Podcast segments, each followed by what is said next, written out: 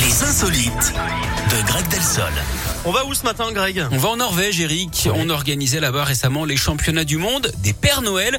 Et figurez-vous que c'est un Français qui l'a emporté. Maurice, un homme de 65 ans, ancien directeur d'école en Haute-Savoie. On peut dire que c'est la crème du Mont Blanc. Il s'est imposé au nez et à la barbe, surtout de plus de 70 concurrents avec également des enfants transformés en lutins. La France a devancé le Danemark et l'Ukraine après des épreuves variées en course de traîneau et de luge, sillage de bois, course d'obstacles, lancer de sac de tri postal. On peut dire que cette victoire, les Français ne l'ont pas volée.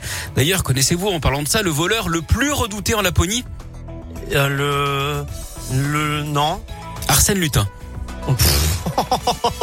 En plus, j'allais dire Arsène Lupin, puis Bah voilà, il n'y a pas de jeu de mots. Eh et ben non, il y en a pas, Eric, bien sûr que non. C'est la différence entre vous et moi. Greg. Mais où va-t-il chercher tout ça Incroyable. Euh, merci, Greg. À tout à l'heure. À tout à l'heure. On se retrouve à 11h. Comme promis, mode Pokora arrive. Maneskin également.